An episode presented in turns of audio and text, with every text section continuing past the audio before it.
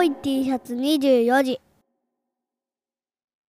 ポッドキャスト用に、マリエさんの自己紹介の部分を取れたらと思うんですけど、はい。えー株式会社山田屋本店、えーの、えー五つ星お米マイスターの秋田まりえと申します。はいえーはい。よろしくお願いいたします。よろしくお願いします。山田屋さんは、あの、あれやね、はい。こう百貨店に、はい。百貨店出店が結構強いお米屋さんっていう感じです。いえ、あの、結構そう言われるんですけど、氷が強いでしょうとかって言われるんですけれども、はい。実はですね、うちの売り上げの8割は業務用なんです。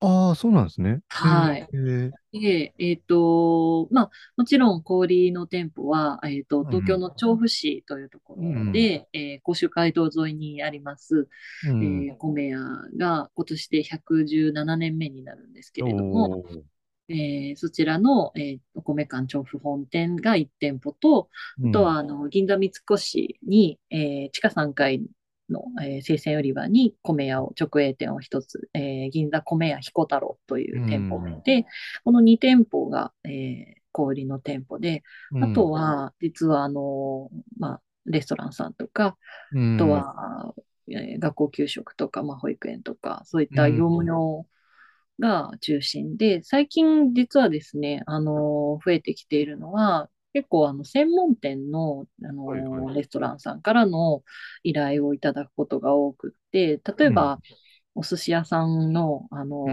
ん今回あの自分自身で開業するんですっていう若い、えーはいはいはいあのお寿司屋さんの大将がですね、わざわざうちに来られて、あのお米を選びたいと。で、そんな時には、こう、そちらで使われる予定のそのお酢を持ってきてくださいって言って、で、お酢を持ってきてもらって、うちの方で5種類ぐらい炊いて待っておくと。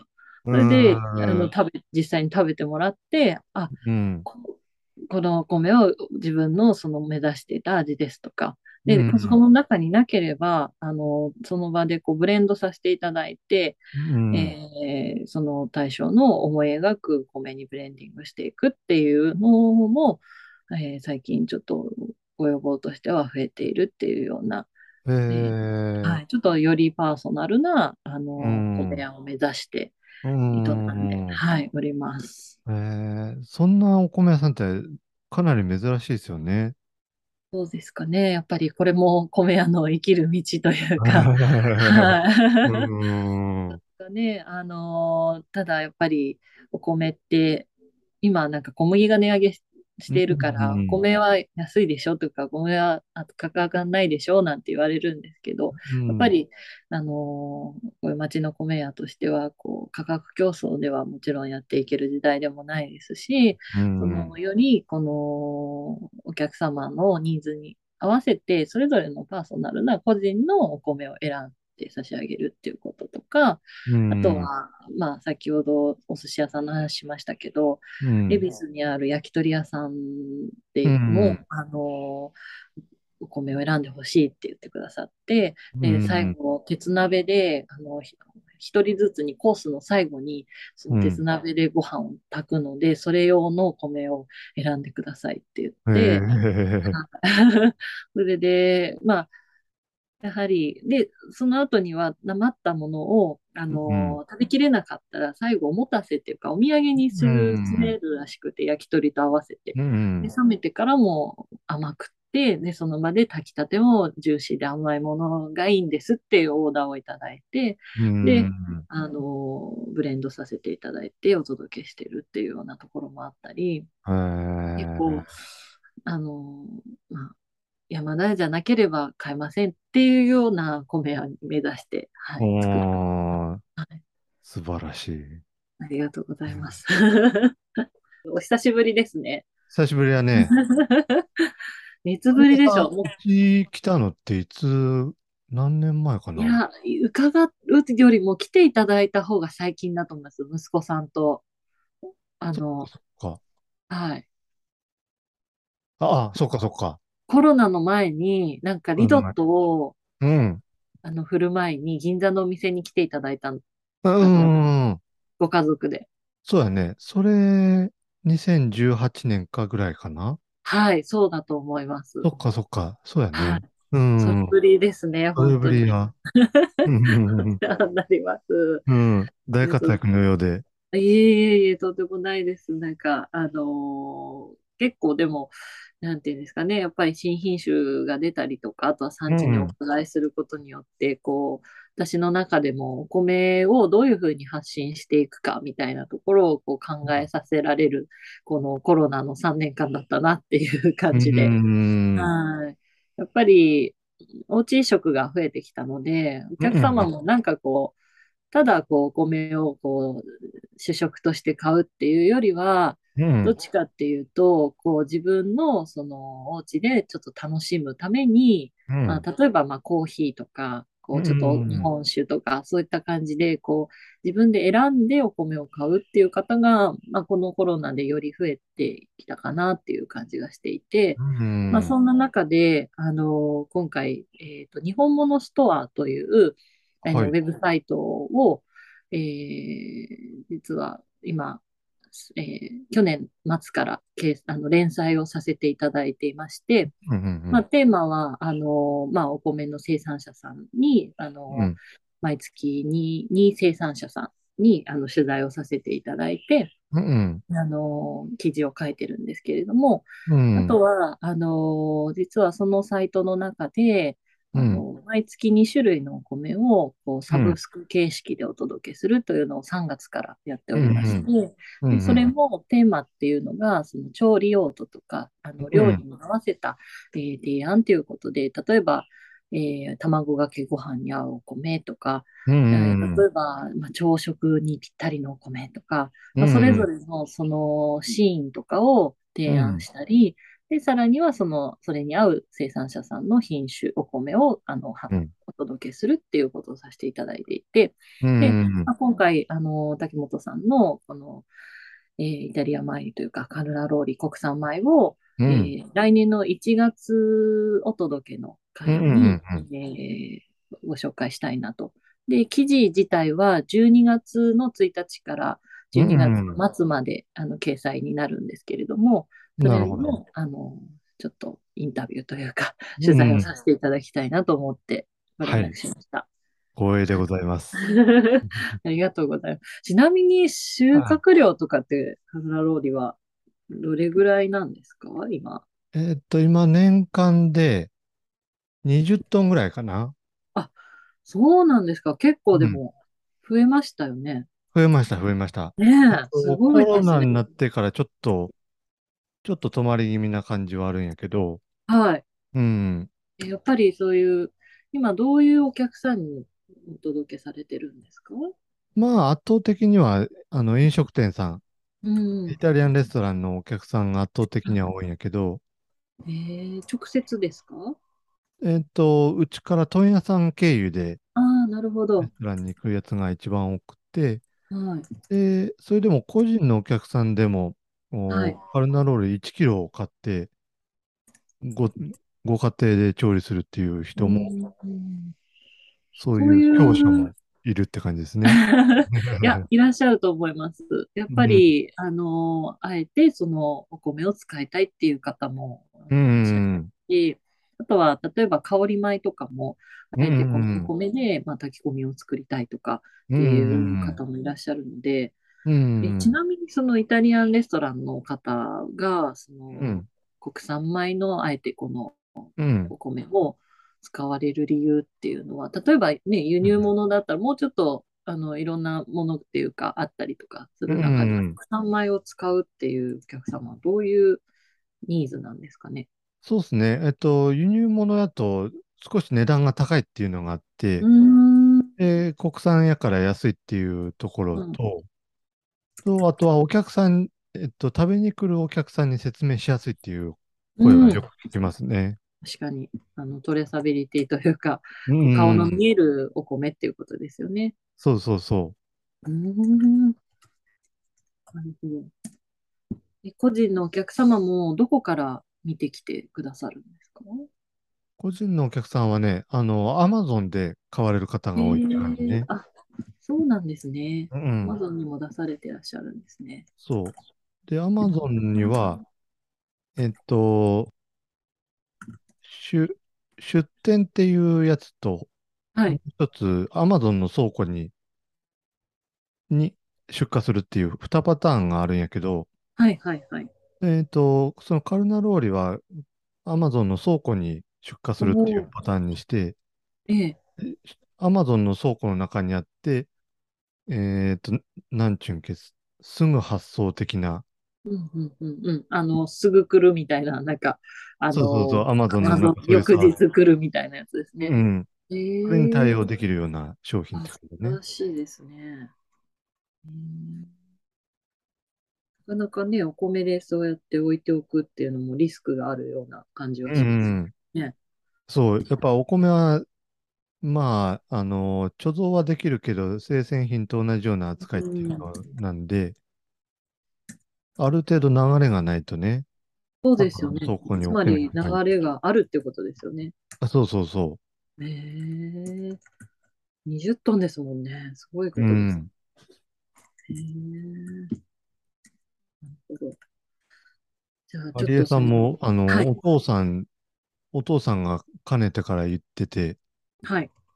えっと、お父さんがマリエさんぐらいの年の話なんかもしれんけど、ええこれからは、こう、あの、イタリア米を使っはいたリゾットをするとか、そういうご家庭が増えるに違いないって言って、あ、結構いち早く取り組んだことがあったけど、お、おちょっと時代を見る目が早すぎて、早すぎその。時は全然ダメだったっていうような話を伺ったことありますね。はいはいはい。うんなんかあのーやはり父も、その、うん。なんていうんですかね、こう、まあ、お米が主食とはいえど、どんどんこう、減り続けるだろうっていうんう。ただ、でも、そんな中でも、やっぱりこう、調理に合わせてとか、ニッチな、うその米んの使い方っていうのは増えてくるんじゃないかみたいなところから、ああいう2号の古食米を、うんまあ、いち早うんく、あのー今までは10キロとか5キロで販売するスタイルが当たり前だったんですけど、うん。少量ずつこう買っていただくことによって、その日の気分に合わせてとか、その日の調理に合わせて、うん。そのお米を選ぶ時代が来るだろうっていうのは確かに父はずっと言ってました。うん。いや、でも、ね、今、そのイタリア米がそうやってリゾットとして、ちなみにちょっと後の話かもしれないですけど、リゾット以外に使ってらっしゃる方もいるんですかね？鍋とかし、締めとか。えっと、声としては聞いたことはあるけどっていうぐらいのレベル感ですね。ううんんちょっと後で、あの、おすすめのうん。うん炊き方、食べ方も教えていただければと思うんですけれども、はい。まずはちょっと栽培の方法とか、あの、栽培で工夫されてることとか、苦労されてることをちょっとお伺いしたいなと思っていて、はい。まあ、まず、なんでこの新しいというか、あの、うん他ではなかなか見られない、こういったお米を作ろうって思われたんですか？うん。そうですね。あの、僕、収納したのが、えっと、17年、18年前か。17年前。何歳ぐらいだったんですか？23歳の時、あ23そう歳の年に収納して、はい。で、その時から、なんか、その時から言われとったのは、米の消費は、米の消費は減るし、うん。えー米の値段は下がるみたいなうん。トレンドにあって、うん。で、その中でこう、米農家が生き残る道っていうところで言ったら、うん。なんか他と違うお米を作らんなんな、みたいな、うん。そういう感覚は持ってたんですよね。うん。うん。で、何かはわからないけど、そういうことをしなきゃな、みたいな。ええうんなるほど。で実、験の目がありますね、さすが。で、そん、そういうアンテナを張ってたっていうこともあってか、えーっと、イタリアンレストランのシェフと仲良くなって、うーん。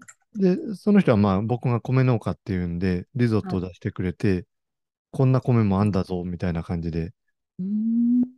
で、リゾット食べさせてくれて、はい。で、えっと、これは、あの、イタリアから輸入したやつじゃないとうまくいかんと。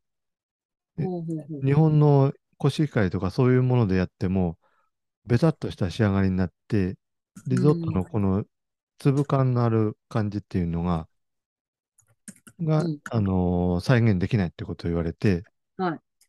で、あんた米農家ねえし、イタリアのお米作れ、作ってよ、みたいな。はい。で、で、調べてみたら、他誰も作ってないっていうのが分かって、はい。これは作れたら面白いんじゃないかなっていう感覚だったんですよね。なるほど。でも、そこからイタリア、ね、種の、うんあの、増やしていくというか、うんどういうふうに、こう、1年目は取り組まれたんですか？そう。えっと、イタリアから玄米を取り寄せて、はい。で、それを種代わりに植えたっていうところねんけど、は困ったのは、い。はい。こう、えっと、いつ田植えしたらいいかとか、うん。えー肥料をどれぐらいあげたらいいかっていうのが全然、えっと、目印がないっていう感じだったんでね、目安が。なるほど。そこまでは、そのイタリアから、こう、ノウハウが伝授されなかったというか、玄米だけをもらったっていう感じ。そうそうそう。うん。へえで、えっと、通常、こう、コシヒカリとか日本の品種は、あのこの時期に植えるのが一番いいよとか、うん。はい肥料はこれぐらいだよっていうのが、ガイドラインがありますもんね。うん、地域地域に。地域地域でそういうものがあるんで、うん。それがないところからのスタートっていうところをやったので、うん。本当は、本当に最初は試験的な感じ。やったんですよね。どれぐらいできたんですか、最初は？最初はね、えっどれぐらいの量で、どれぐらいできたんですか？種は苗箱3、三箱分ぐらいえ種をーまいたんやけども、えっと、実際植えることができたのは20本ぐらい。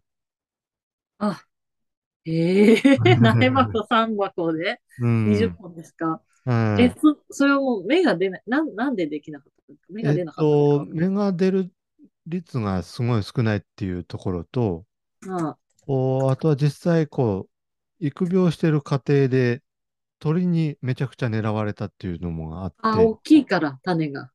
大きいからっていうよりも、うちの場合、こう、あのー他の苗と一緒に管理できなかったっていうのがあって、一つ孤立させて、そのカルナローリだけ育ててたんですけど、え、それはなんでですか？あの、花粉が飛んじゃったりっていうあえ、でもなん、苗箱は関係ないですよね。苗箱は関係ないんやけど、えっと、あの、他の品種植えた後で、えっと、はいビニールハウスももうまくってしまった後っていう感じだった終わっね。てしまった後だったんですそうね。そうそう。ああ、っていう感じで、その3箱だけちょこんと終わったら、集中放火になってしまって。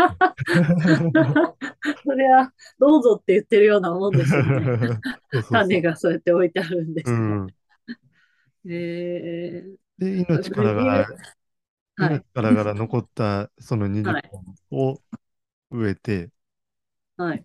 なんで、こう、田んぼの隅っこにその20本植えてある感じはなんかすごいみすぼらしい感じやったんですけど、なんか、ちょろちょろっと生えてるみたいなそうそうそう感じですね。本当に、本当に終わってるかみたいな、そんな感じだった。えー、でも活着はしたんですね、ちゃんと根は。そうそう、ちゃんと活着してくれて、そこから先はもう、お稲が勝手に育ってくれたって感じだね。えー、え、なんでちなみに、それ、全部終わってから、まあ、全部終わってからじゃないと気が気じゃないっていう感じですよね。そういう。気が気じゃないっていうのと、えっと、僕のこう、独断の、独断でやってるんで、はい。えっと、好きなことしてもいいけども、あの、今までのことはちゃんとしてからやるよみたいな、確かに。そういう感じで、それのためにハウス残しとくわけにもいかないし、みたいなあそうそうそう。そう。うんうん確かに。なるほど。せっかくならハウスの中で育ててほしかったですけどね。嫌よね。うん。えーそれでその後どうなったんですか？で、えっと、1年目はそれで、えっと、種が取れて、うでん、それを販売には一つ分も出さずに、翌年に全部種を持っていくっていうような。え感じにやってー、なるほど。なんで、何キロぐらいできたんですか ?20 本で。えっとね、1キロもないぐらいじゃなかったかな。うんまあ、それそうですよね。20本からですもんね。そうそうそでもやっぱり全然見た目は違いました？う。見た目は全然違う。う。うんん。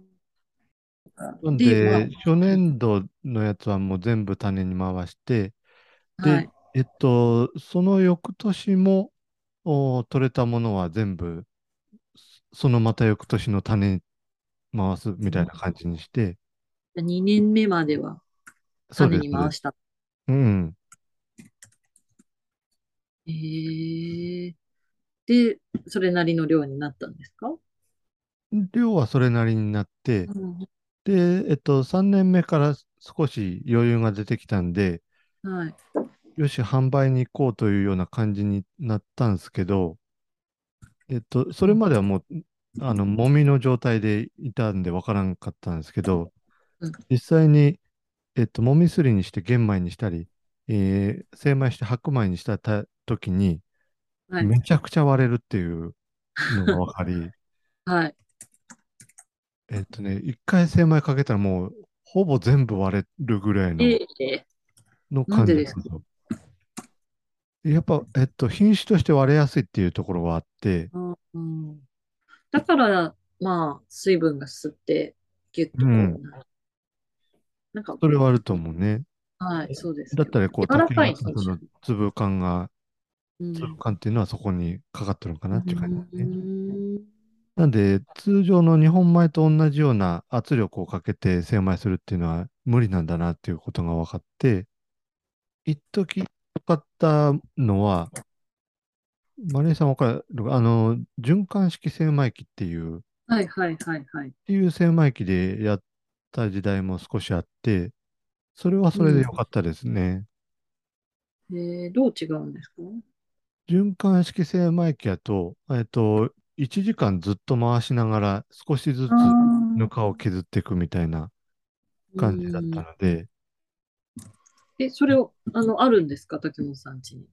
うちに、えっと、中古のやつを買ってえやった時はありましたね。ー、えー、えー1時間に60キロとかっていう、すごい。す とんでもない時間がかかる。ごい時間かかって。それはなんかあの、なんだろう、独断でやってるからとはいえ、うなんん。かちょっと家族としては、あうの、ちょっとやめてくれよって言いたくなるぐらい時間がかかりますね。そうです。で、それ、それやってたのがちょうど、はい。あみさんと結婚した年ぐらいかな？そうなんですか。はい、それぐらいの年にやってたんで、で、えっと、日中仕事して、で、かみさんとご飯食べて、はい。で、ちょっと精米行ってくるわ、みたいな感じで、まただよ、うんみたいな。ご飯食べた後行っ、ちゃったよ、みたいな。精米に行くみたいな。うーんなるほど。でもなんか、それも今では笑い話みたいな感じになりますそうやね。うん。でもね、それだけやっぱりそういうニッチなお米なので、そういうふうにこう、まあ、なんていうんですかね、言い方はあれかもしれないですけれども、やっぱりその竹本さんのお米じゃなければっていう人のために作っているっていうような感覚ですかね。そうです、そうです。うんうんうんあと、いや、この なんていうんですかね、あのーまあ、珍しい品種というか、これっうんて、こうそもそもなんですけど、うんこういうふうに、こう、まあ、今でも、あの、国産米カンナロールとは品質表示には書けないですはい。うん。そうですよね。あのーまあ、あのーなんていうんですか、ゆゆじ自家採出さされて、こうんう、栽培されてるっていう商品。で、何かこう、販売するときに困ったこととか、こう、紹介するときにうん。難しかったことってありますか？そうですね。表示的に言ったうん。ら、えっと、未検査米って書いたりとか、ああ、えっと、ほ、あのー複数原料米で、ね、うん。複数原料米10割みたいなうん。書き、方するんで、うん、でえっと、お米扱うような人たちはその表示見慣れてるんですけど、うん、イタリアン何って話ですレストランの人とかはそういうの見慣れてないんで、はい。え、検査してないってどういうこと？みたいな。うだいん。安全性ってことなの？大丈夫なの？みたいなことを言われたりとか、うん。うん。うん。複数の原料って書いてあるけど、どういうこと？複数原料米で10割って、日本語的に何これ？みたいな、ことは言われて、はいはいはい。それに一つ一つ答えなきゃいけないっていうところはしんどかったですね。うんでももうね、回答集みたいなのができちゃえば、う。もうんそれに答えるだけっていう感じで。あそうやね。う。うんんへえいや、ね、私たちも、いや、実はですね、今、あの、あうんの、今年の春から東京で米作りをちょっと応援している団体、応援する団体を立ち上げまして、東京米をこう守ろうっていう、うん。まあ、東京お米サロンっていうあの団体を作ったんですけど、はいはいまだみんな、あの、全然そんな、なんていうんですかね、こう、一つ、一生産者さんを、こう、うん。みんなでイベントをしたりして、こう、田植え稲刈り、草刈りみたいなことをして、こう発信していくっていうだけの、まあ、あれなんですが、うん。なんかこう、まあ、東京もお米が、まあ、どんどん、あの、お米作ってる現場はもちろんすごい少なくって、年間でだいたいうん400トンぐらいしか作ってないんですけれども、それで、で、その生産者さんも、こう、米作りをこうやめようかなって思ったところだったみたいで、で、おじい様から受け継いで、で、うん。私と同世代の方なんですけど、まあ、あの、東京だったら駐車場にしちゃったりとか、家賃収入の方がいいって言って、国立市なんで、う。うんんね、あのー収入は多いはずなんですけど、でもやっぱりそれをなんとかね、こう自分でもうん。途絶えさせてしまうのもと思って、それでなんか、その東京都の、あの農業復、えー農水復興財団っていうのがあるんですけれども、そこに声をかけて、なんかそういうイベントを通して、とあの東京のお米を守るっていうのを何かしたいっていうところで、この復興財団の方が私に声かけてくださってマッチングして、今うん。取り組みうん。なんですけど、ただそこのお米、もちろんすごくあのいただいたときに、あ、なんか旨味があって、うん。なんか東京のお米ってこう、意外とっつったら失礼ですけれども、ちゃんとお水も多摩川の中用水とか、多摩川の水から引いて、あいいお米できてるなっていう感じがして、うん。あこれは守るべきものだなっていう感じがして、うんただ、検査をこう、うん。皆さんしてないんですよね。その生産者さんももちろん、その、なんていうんですかね、あの、検査米っていうか、よりはうん、どっちかっていうと、例えばマルシェとか、あとはもう、うん。東京だと、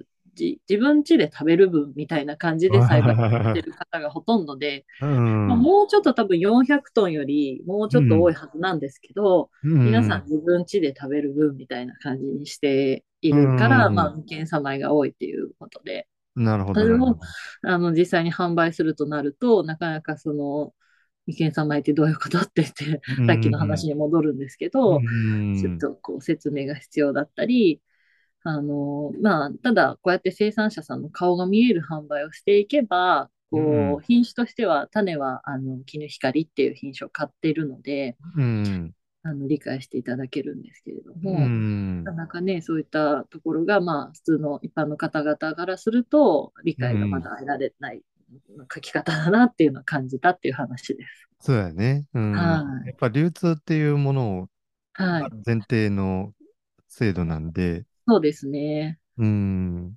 確かに。まあ、確かにそうやってしっかりね、あの区分してくれた方が私たちも変なものを売ってるっていうふうに、あのこう、ならないというか、しっかりうんウタスタビリティが取れたものを紹介できるのが一番なんですけれども、うん。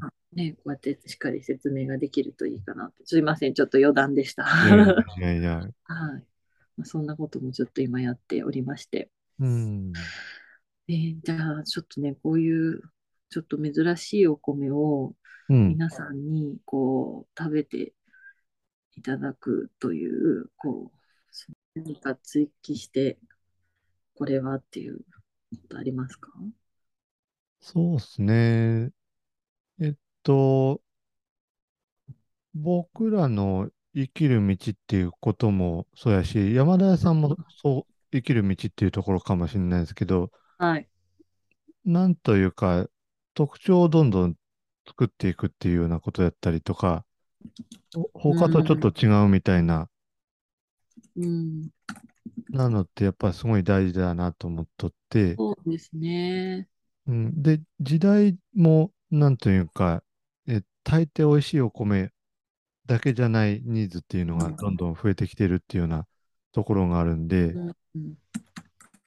で、それをなんか無理やり、いや、コシヒカリを食えよみたいな、うん。じゃなく、こう、バラエティがいっぱいあるっていう世界を楽しんでもらうっていうような、そういう提案ができるいい時代になったなっていうところはあるので、うん。まあ、あの、イタリア米作り始めた時そこまで思ってたわけでは全然ないんですけど。いや、でも、なんか、なんか、こう、このままずっと作ってちゃいかんよなって思ってたっていうのはそこですよね。そうそうそう。うんうんうん。で、えーいろんなアンテナ、アンテナを張ってた中で、たまたまイタリアシェフとうん出会ったっていうのはすごくご縁だし、うん。もしかしたらそこで和食の板前さんに出会った、寿司屋さんに出会ってたかもしれないし、そしたら寿司専用米作ってたかもしれない。うんそうだね。まあそこがね、イタリアン。はい。うん、巡り合わせやと思うね。そうですね。うん、確かに。あえてある米の世界を楽しむ時代になった。うん。うん。平成5年のあのはい大凶作の時なんかはい。を表現するときに、あの、タイ米を、うんまずいタイ米を食わされたみたいなはい。表現がよくされるんやけどもはい、それも結局はタイ米がまずいっていうもんじゃなくって、うん。え用途を無理やりこう日本の炊飯にそのタイ米を適用させたからマッチしなかったっていうところなので、そのタイ米の良さを生かす調理とかっていうものがあれば、そうですね。こうやって食べたらお米も美味しうく、タイ米でもこういうふうに、こういう料理があればみたいなところでまあ今みたいにね、その調理用途に合わせて提案してればよかったものの、うん、日本米に突っ込んだっていうところが、そうそう。日本食に突っ込んだっていう日ところが本食に突っ、込んだっていうところやね。あうん。の大事故だったっていうことですよね。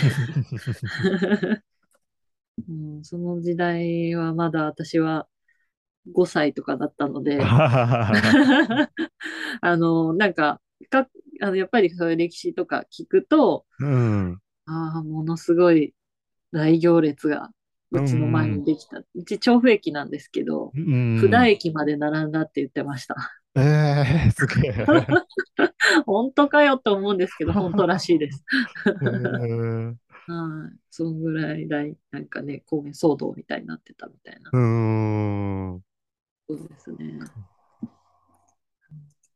ほどね。確かにそうですね。あのちょっとそういう、まあ、これからのその米選びとか、あとはうん生産者さんにとっての米作りも、うん。まあ、生きる道を考えていかなきゃいけないかなっていうとうころです。うんうんで、一番最後のセクションに生産者さんの顔写真と生産者さんの団体名、お名前、コメントっていうところがあるんですけれども、コメントはなんかこう、あの竹本さんのこう生の声をこう入れたいっていうか、どういう、まあ、何でもいいんです。あのどういう人に食べてほしいとか、こういうふうに食べてほしいとか、ううんん。とこういう思いで作ってるとか、本当に何でもいいんですけど、まあ一応2、3行、2行ぐらいなイメージです。うん。うん。はい。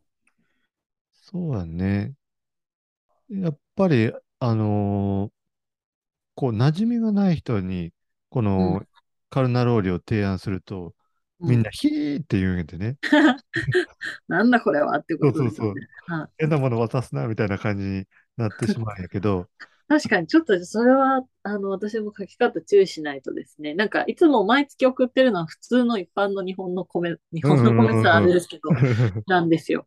うんそれが急にこれ送られてきたらなんだって思いますよね。うん、うんうん。そうそう、あの、ちょっとあ話それるけど、はい。Amazon で売っとった時に、はい。えクレームが来たことがあって、えで、えっと、こう説明文のところに、こうリはいゾットにぜひみたいなことは書いてあってんけど、はい。値段だけ見て、は1キロでこの値段のお米ってことは、さぞかしうまいんだろうな、みたいな、な、こう先入観で買われた方がいて、い。はい。で、炊飯したら全然大したことなくて甘みも少ないし、ボソボソだしっていうので、で、クレームの連絡が来て、なんだこれはみたいなことをいたいただいたことがあったんですよね。しっかりこう、そういう用途を伝えないとダメですね。そうそうそうそうんうんう。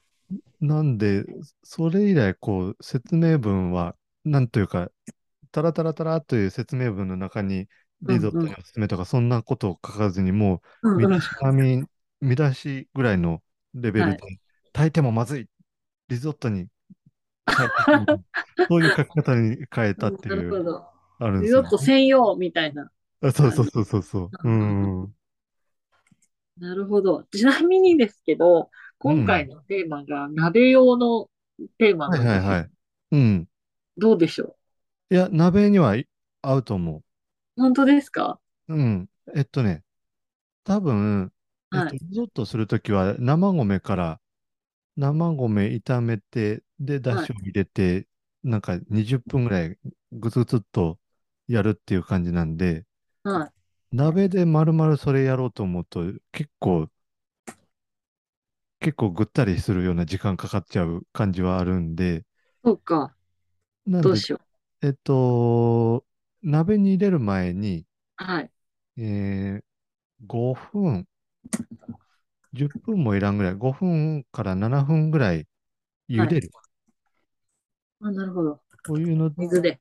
うん、あ、お湯で。お湯のところに入れて、入れて、こう、パスタを、パスタのような感覚で、沸騰したお湯に入れて、えー5分ぐらいで揚げて、で、それを鍋に入れるっていうような感じにすると、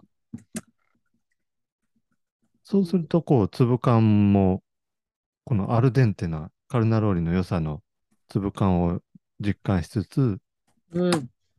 鍋の締めにいいですね。確かに。うん。えーっと、えーっと、鍋に入れるには、沸騰した、まず沸騰したお湯にうん。5分程度うん。茹でると。うん。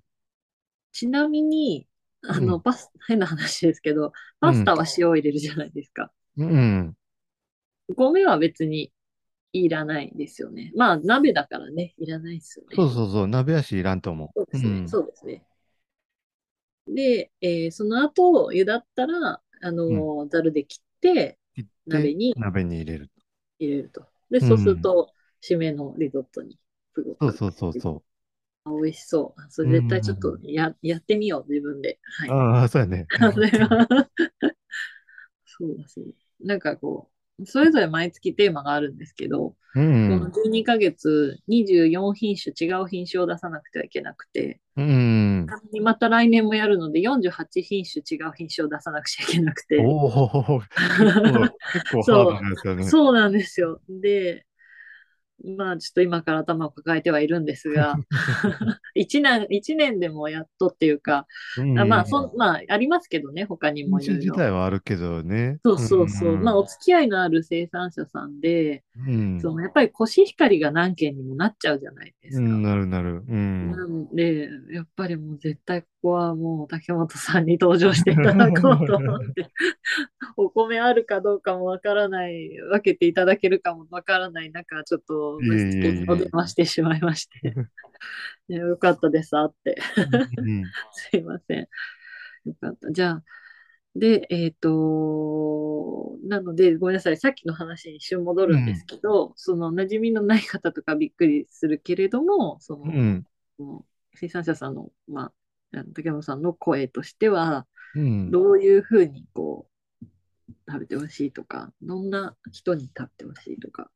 そうだね。えっと、こう、名前、名前に、こう、押された感じはあって、リゾットなんて作れんわ、みたいな、そんな感覚になると思うんやけども、実際に一度作ってみたら、えっと、すごい質の高いリゾットとか、そこになると難しいけども、はい。案外、米料理としてこれは私のレパートリーになるな、みたいな、そういう位置を狙えると思っとって、待ってくださいね。米料理として私のレパートリーになる。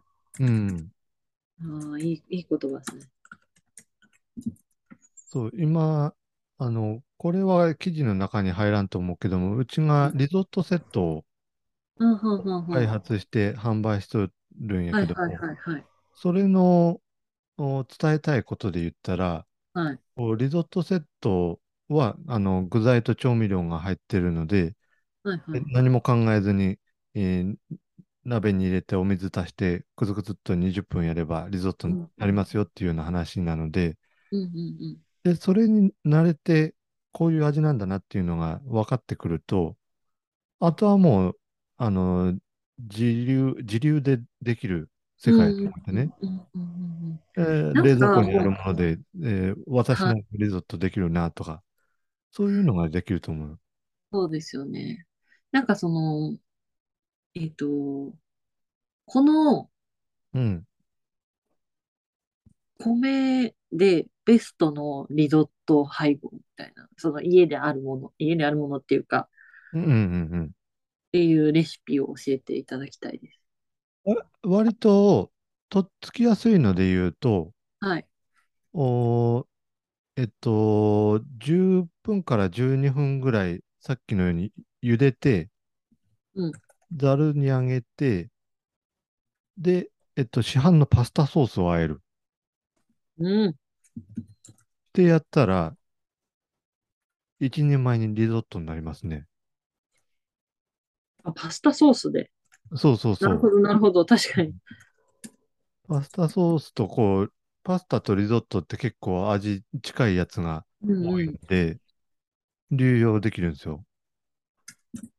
え、でもゆ、そんなんでできちゃうっていいですね。10分茹でてリゾットできちゃうって。そうそうそう。なんで、うん炒めなくていいってことですよね。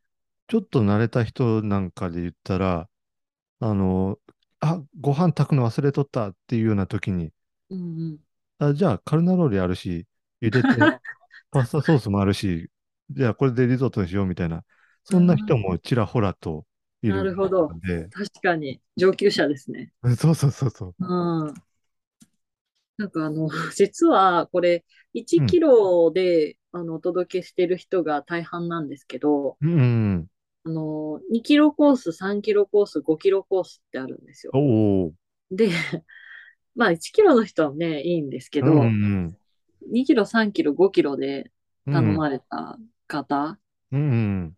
は、ちと、あの、ね、いろいろなレパートリーを教えなきゃいけないなっていう感じが 今し、今、そういえばそうだと思って、うん。アマゾンの人みたいになっちゃうなと思ったんですけど、七分好きとか五分好きは OK ですか？それは対応できます。はい。できます？うん。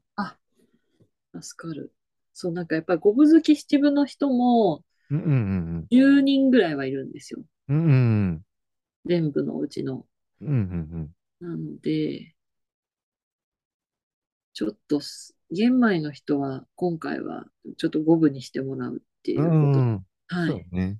します。うんうんうん。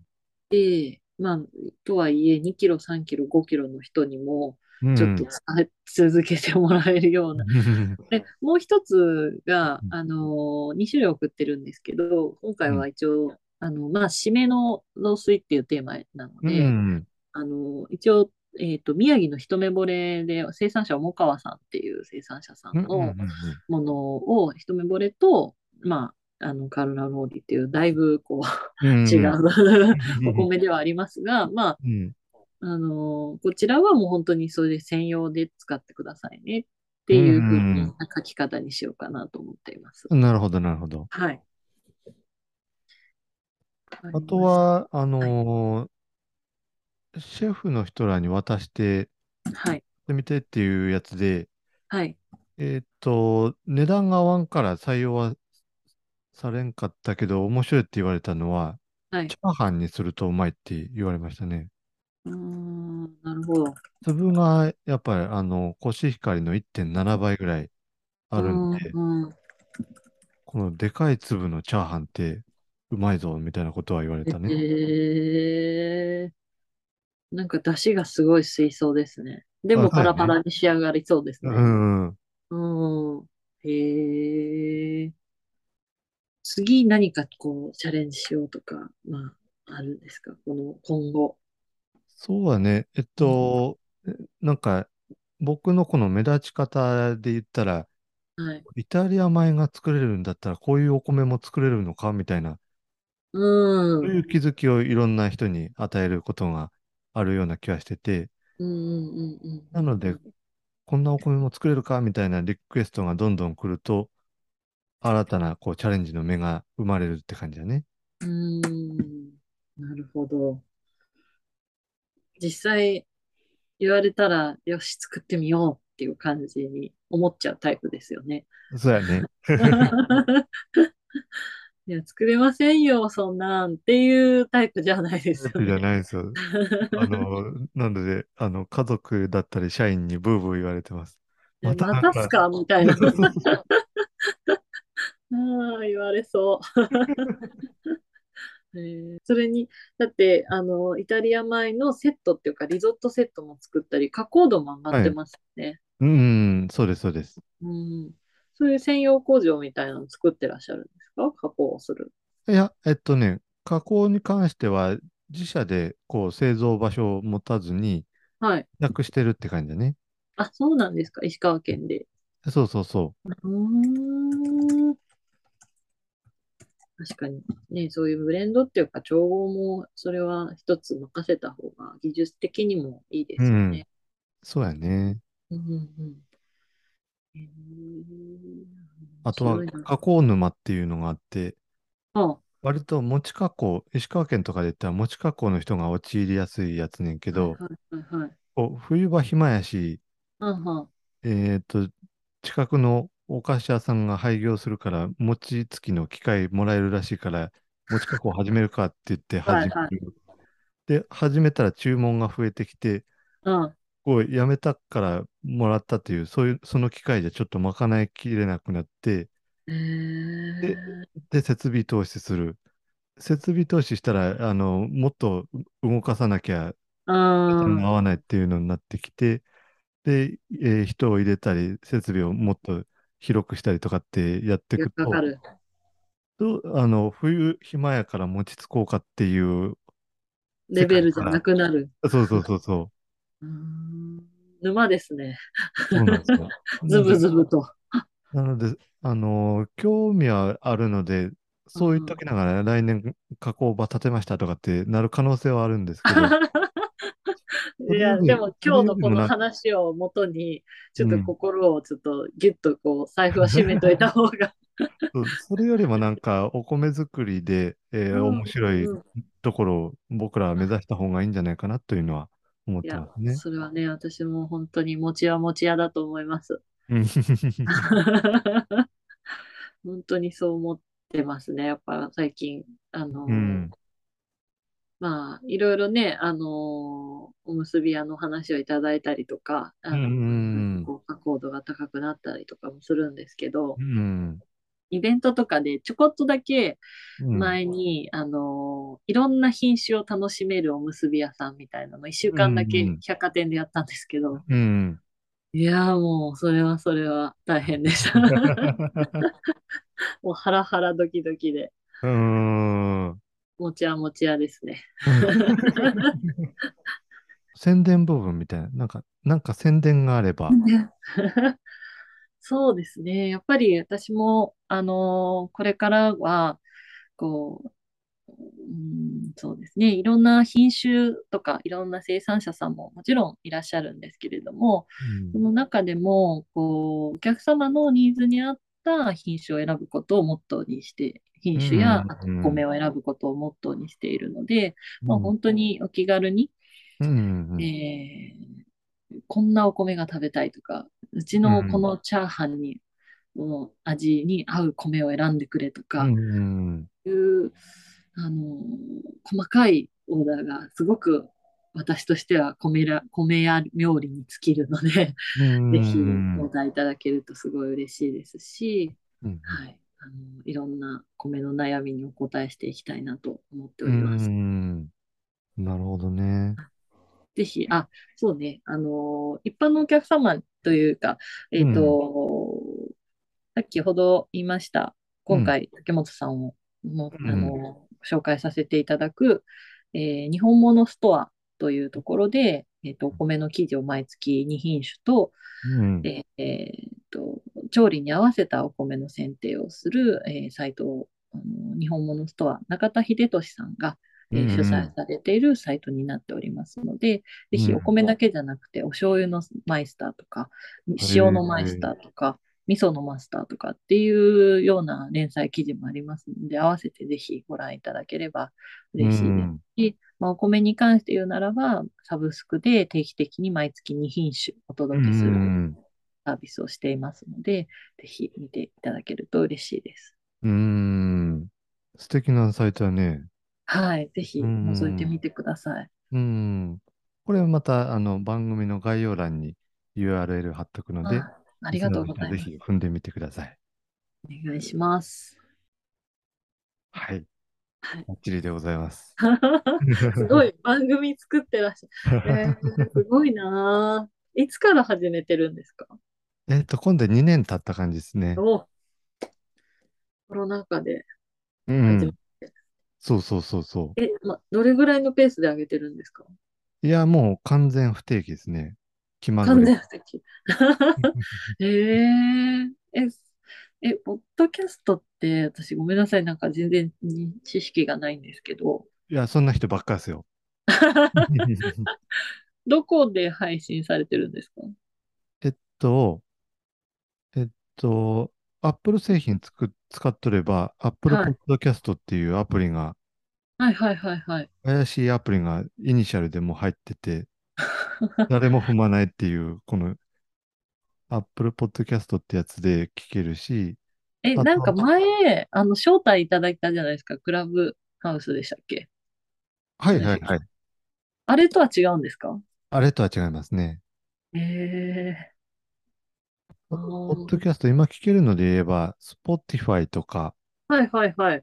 今、Spotify 撮ってますよ。いつも聞いてます。うん、Spotify の中にも、ポッドキャストっていうジャンルというかカテゴリーがあるんで、ええあそこで竹本さんの声聞こえる、聞けるんですか？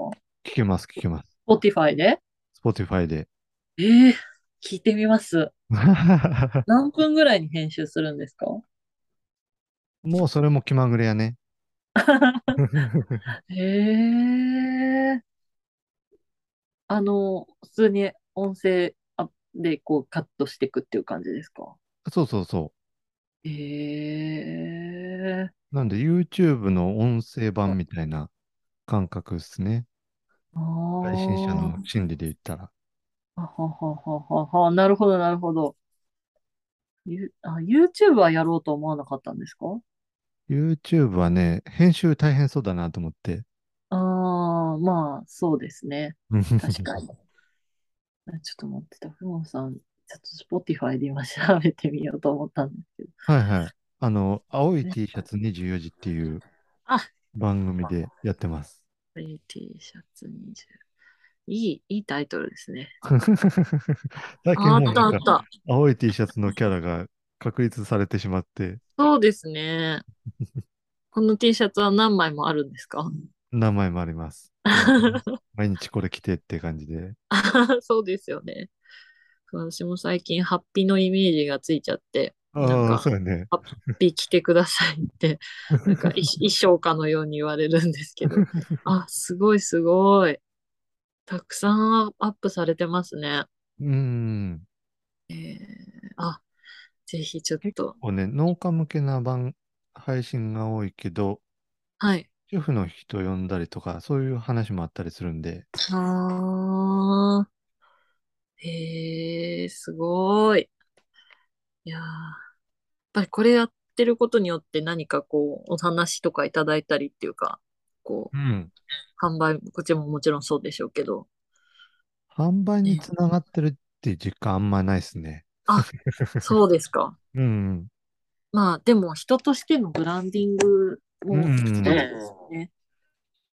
そうそうそう。でへあの、ラジオ聞いてる人とかが、ポッドキャストも聞くっていうケースが多くって、割とこう、文化、文化教養が高い人が確かに。そうかも聞いてく。れるって感じだね。うん私も聞いてます。やばい。あれなんですけど。いやー、そうなんだ。確かにラジオっぽい感じですね。うん。うん。に、とてもいい声だから、すごく、あの、馴染みがいいですよね。ラ、ラジオっていうか、こういう番組作るのに。うん。うんありがとうございます。ぜひ聞かせていただきます。はい。じゃあ、えっと、今回はゲスト、はい山田本店の秋沢まりえさんでした。ありがとうございました。ありがとうございました。青い T シャツ24時今回の配信いかがだったでしょうか？青い T シャツ24時ではお便りを募集しております。番組概要欄にリンクあります。Apple Podcast、Spotify でフォロー、高評価、レビューお願いします。Twitter ハッシュタグ、青 T24 時で感想をつぶやいてくださいね。見てます。それでは今回はここまで。ほんならまた。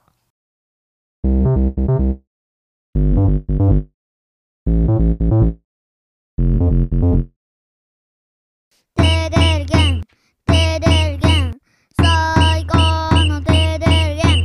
お米産地直送竹本農場。手軽に本格リゾットが作れるリゾットセット。リゾットマンマ好評発売中。詳しくはカタカナ入力テーデルゲンで検索。美味しいお米食べてちょうだい。